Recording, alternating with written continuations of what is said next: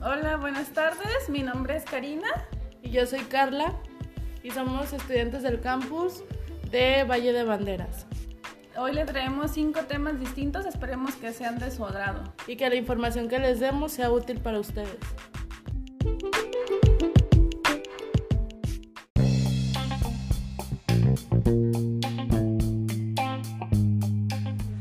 Entonces el primer, el primer tema que vamos a tocar en esta ocasión va a ser el estrés. A ver, Karina, ¿para ti qué es el estrés? Pues el estrés para mí viene siendo una sobrecarga, tanto este, de pensamientos como de situaciones que pueden influir en nuestro, bien, en nuestro bienestar. Puede ser físico, personal o psicológico. Sí, estoy de acuerdo contigo. Puede ser un conjunto de factores que pueden dañar o cambiar la forma de pensar o de ser de algunas personas. Sí, puede ser como un, un ejemplo de la economía. Cuando tú tienes muchas deudas y tienes muy pocos ingresos, que a lo mejor no te alcanza tanto, tú comienzas a estresarte. ¿Por qué? Porque empiezas a pensar cómo le voy a hacer para pagar mis deudas, cómo le voy a hacer para dar este pago, y comienzas a generar ciertos pensamientos en tu, en tu mente que empiezan a darle vueltas y empieza a comenzar eh, una etapa de estrés. Aunque también podemos tener en cuenta que el estrés no siempre es malo, también podemos tener estrés positivo, porque la vida sin estrés es, es no se puede llevar a cabo. Entonces, hay circunstancias en el estrés que nos actúan como un proceso de adaptación al medio ambiente. O sea, también el estrés puede ayudarnos a, a que nos sintamos en paz con las, las personas o con el medio que nos rodea. Pues sí, puede ser. Tú, en este caso, ¿cómo es que manejas el, el estrés personalmente? Personalmente, bueno, yo trato de, de, quitarme los pensamientos negativos o lo que en ese momento me está afectando, dejarlo por un lado, enfocarme en actividades como salir a correr, hacer ejercicio, eh, platicarlo, a lo mejor platicar mis problemas o, o lo que está siendo el, el, causante de mi estrés con alguien y tratar de buscar soluciones más que encerrarme en lo que, en lo que es el problema, en lo que me está ocasionando ese estrés.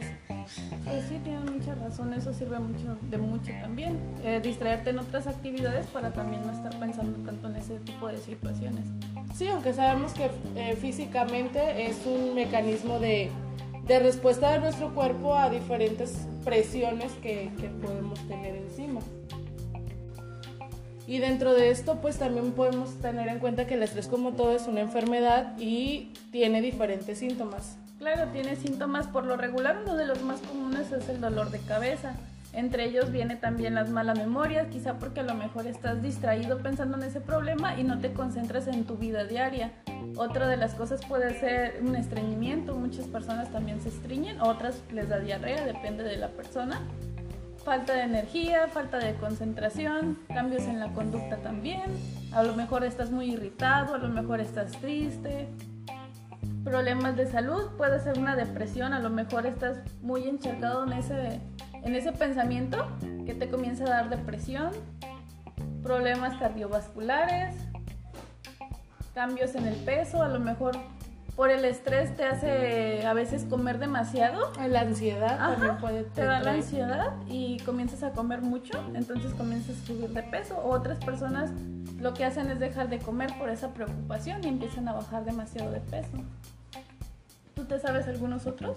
Pues tenía entendido yo también que a personas que todo el tiempo están cansados, eh, puede también afectar la vida sexual, a veces el cansancio genera estrés y, esto en la vida sexual puede, puede ser un problema. Eh, problemas eh, musculoesqueléticos como la, en la mandíbula, en el cuello, pueden ocasionar también lo que es el dolor de cabeza, el insomnio o a veces que tengan mucho sueño. Eh, desgaste o envejecimiento temprano, también eso es otra de las cosas que yo sabía que puede pro provocar el estrés.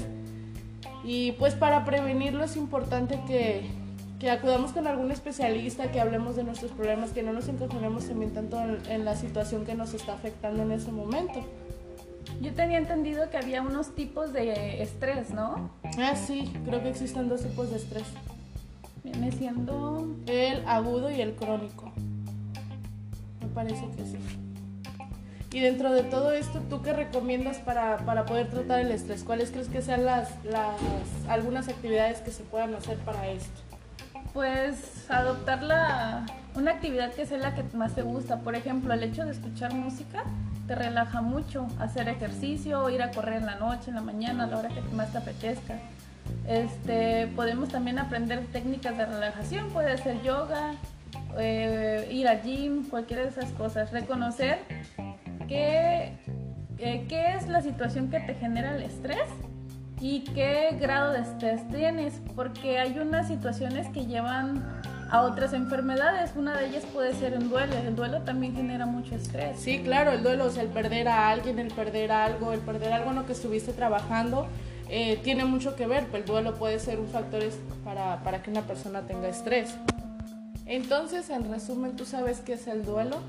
Es un proceso que tiene toda persona, todo ser humano al tener una pérdida, puede ser cualquier tipo de pérdida, cualquiera que le genere tristeza o estrés. O sí, puede entrar desde empleo, un familiar, pérdida de una relación, de una mascota. Una mascota, sí, cualquier cosa que, que tú tienes cariño hacia esa y lo pierdes, desde ahí ya se puede generar un duelo.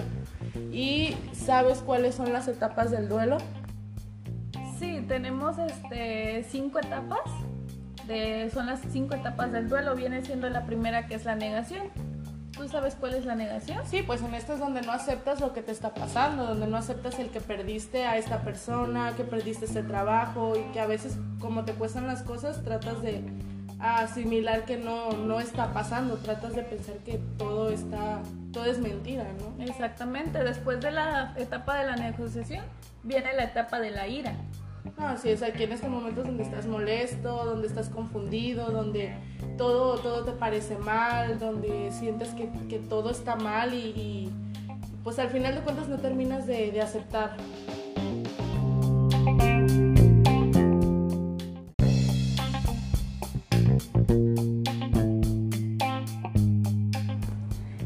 También tenemos entonces la negociación. ¿Tú qué entiendes en la negociación, Karina? Es este, la negociación viene siendo cuando comienzas a meter tus creencias, tus creencias religiosas o cualquier otro tipo de creencias, en donde tratas de compensar esa pérdida. También después de eso viene la depresión. La depresión viene siendo cuando comienzas a entristecer, encerrarte, aislarte, viene siendo cuando te apartas de los demás, comienzas a llorar o comienzas con otro tipo de problema, que de hecho existe algo llamado reacción del duelo, que es cuando la persona se queda estancado en este duelo y ya no logra salir de ahí. Eh, tengo entendido que tú sabes las tareas para afrontar el duelo, ¿no, Carla? Sí, dentro de las tareas también tenemos que hay que aceptar la realidad de la pérdida. Es importante que, que las personas sepamos que, que una pérdida no significa que nuestro mundo se acabó, nuestra vida se acabó, sino que hay que seguir adelante, hay que seguir avanzando. También tenemos que hay que trabajar en las emociones y el dolor de la pérdida. Eh, pues aquí tenemos que saber identificar la emoción de la persona. También hay que saber adaptarse a un medio en el que existe la pérdida. Sabemos que, por un ejemplo, perdemos a, a mi abuelito y yo a mi abuelito yo sabía que todos los fines de semana lo veía Obviamente yo necesito estar en ese medio o manejar el entorno y saber que, que, tengo que estar ahí a pesar de que ya no va a estar esta persona que yo quería. También hay que saber eh, recolocarlas emocionalmente, eh, ya sea por el fallecido y continuar viviendo pues sabiendo que... Sí, es cuando aprendes a, a vivir sin él, ¿no? Y es aquí donde también tenemos la última etapa que es la aceptación, donde ya entendiste que ya no está, que se perdió, que se terminó y, empiezas a asimilar las cosas y a estar más tranquilo. Entonces debemos tener entendido que un duelo normal es un duelo donde pasas las cinco etapas y después de las cinco etapas ya la persona está bien, ya la persona aceptó, ya la persona está tranquila y aprende a vivir con la pérdida que tiene. Porque después de cierto tiempo, si la persona no ha logrado salir de, su etapa de duelo, entonces ya vienen cosas más fuertes, ¿no? Sí, como el síndrome de aflicción, que es cuando empiezas a alucinar a la persona o alucinar otras cosas, que es un problema un poquito más fuerte. Más avanzado, sí.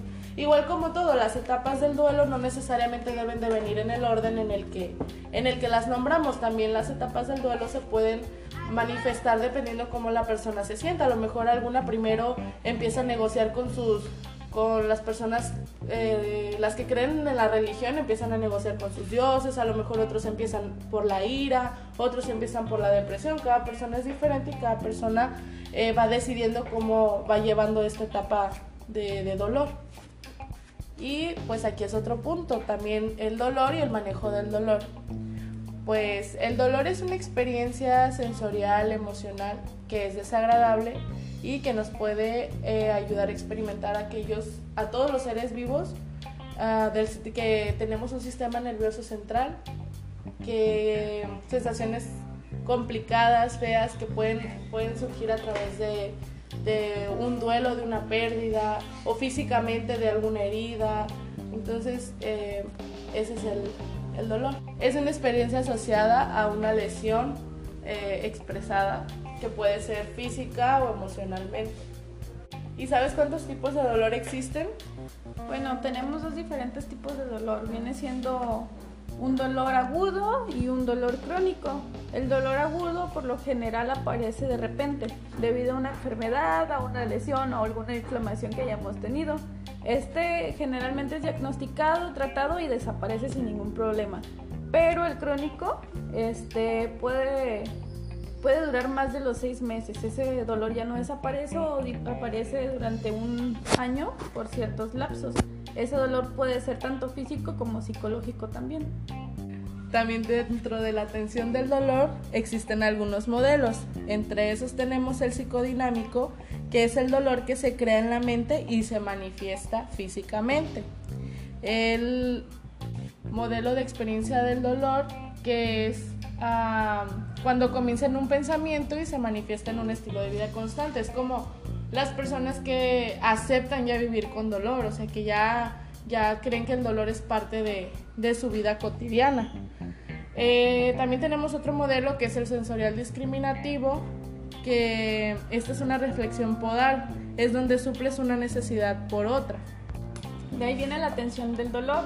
Es un proceso cognitivo que nos permite orientarnos hacia unos estímulos relevantes y para poder procesarlos y responder en su consecuencia. Sí, todo esto al final sirve para atenuar o eliminar el dolor crónico. Esta es su principal finalidad.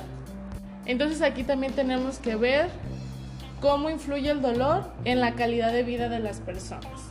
Para empezar, la calidad de vida es estar bien en todos los aspectos, emocionales, psicológicos, económicos, de vivienda, internos en la familia, es estar en un, en un punto medio donde todo esté fluyendo bien. Ahora, ¿tú cómo crees que el dolor influya en una buena calidad de vida? Bueno, el dolor es un dolor que reorganiza las actividades de un sujeto. Es una persona que no vive feliz, no vive tranquila, porque tiene que adaptarse a vivir con dolor, eh, a vivir intranquilo todo el tiempo. Este cambio puede deberse al sufrimiento que provoca alguna experiencia. Nosotros podemos decidir si nos duele o si nos las vamos a pasar sufriendo toda nuestra vida.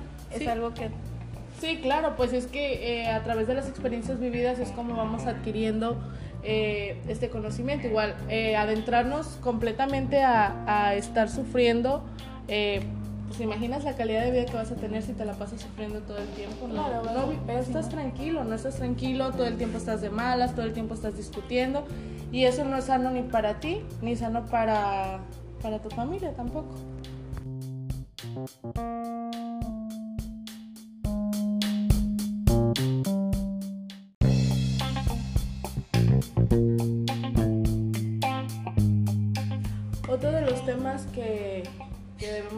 También son los aspectos psicológicos de los pacientes que están hospitalizados. En este caso, hablemos principalmente de los niños. ¿No te ha pasado que, que a veces un niño llega a un hospital y te ve con tu uniforme y luego empieza, ay mamá, no me lleves con la enfermera porque me va a inyectar o me va a picar. Yo siento que esa es una de las cosas que hacen erróneamente las, las mamás o los papás. Asustar a los niños con que ir a un hospital es algo malo. Porque a partir de esto se desarrollan muchos miedos, muchas fobias. ¿O a ti qué te ha tocado ver con niños que tengas hospitalizados en, en donde te ha tocado hacer tus prácticas? Sí, por lo más regular, eh, lo más común son las fobias, los temores y pues no sé, quizá podría ser alucinaciones o no tanto así, pero es cuando no entienden lo que lo que van a hacer ellos comienzan a imaginarse otras cosas, les da mucho miedo. Cuando tienen confusión durante el proceso de su enfermedad de que no entienden por lo que están pasando, ¿no? También viene siendo la ansiedad, que es cuando vienen a sentirse muy desesperados, es más, también cuando empiezan con el estrés, ¿no? También empiezan con mucho estrés, de que están encerrados, no pueden jugar, no pueden hacer nada. También entra la depresión, que se ponen tristes, que están cansados, algunos quieren estar durmiendo, les da mucho sueño. Bueno, a mí o me duermen como para no estar pensando quizá en esa realidad, ¿no? También. ¿Y has tenido pacientes adolescentes?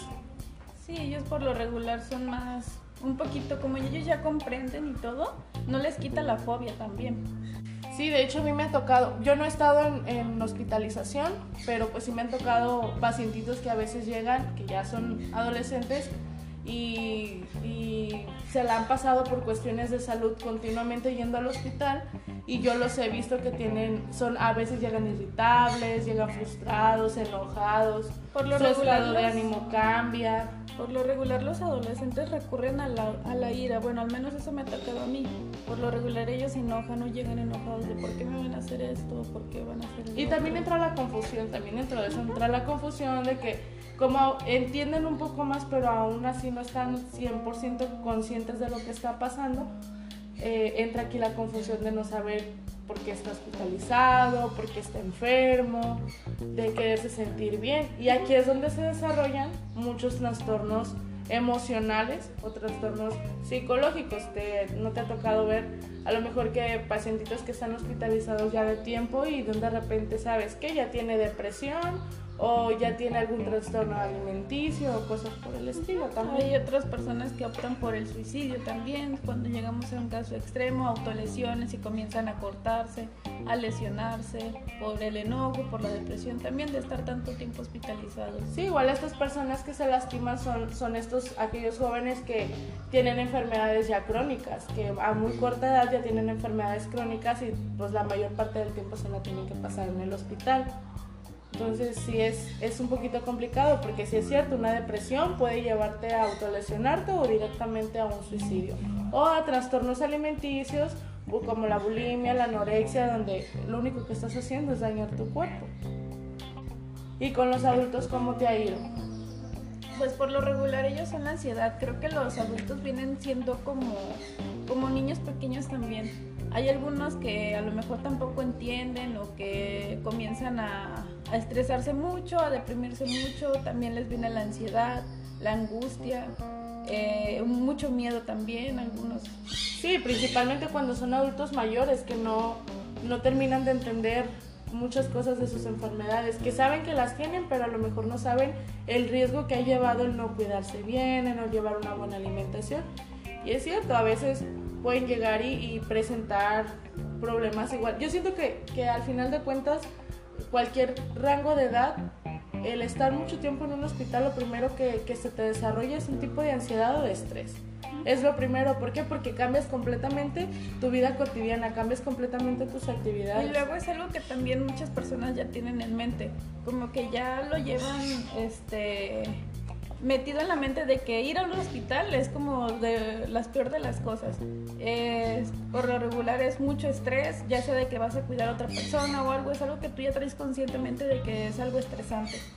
Y sobre todo la angustia, la angustia de saber de, estar con, pensando si vas a estar mejor, si vas a empeorar, si, si vas a salir tu enfermedad o, o, sea, también eso tiene mucho que ver. El miedo de adquirir una nueva enfermedad. Algo nuevo, exacto. O de perder, principalmente perder tu privacidad porque estás al cuidado de otras personas y a veces hay unidades de salud donde no existe la privacidad. Entonces eso Incluso tiene también... la vergüenza, ¿no? Ajá, eso también es un punto de estrés para las personas que, que pierden completamente esa, ese, esa tranquilidad de poder estar cómodos en un área de confort para ellos.